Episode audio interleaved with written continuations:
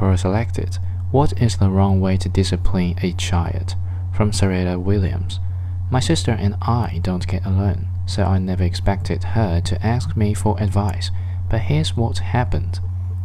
My father was in visiting her and her family, and everyone was sitting at a large rectangular dining room table.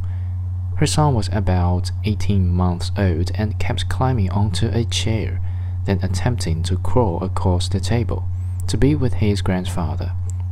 My sister kept removing the child from the chair, scolding him, and putting him in time out. He was 18 months old. She would try to keep him there for maybe a minute or two, then scold him again, then bring him back to the table and expect him to sit nicely in his own seat. Finally, at one point, my sister looked at me. I was raising three children who were teens at the time, shrugged her shoulders, and asked me, What would you do?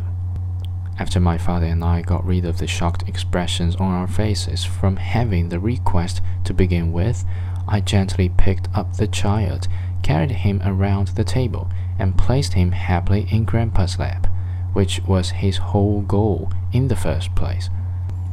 Sometimes you just try too hard to make things work when you completely ignore the obvious.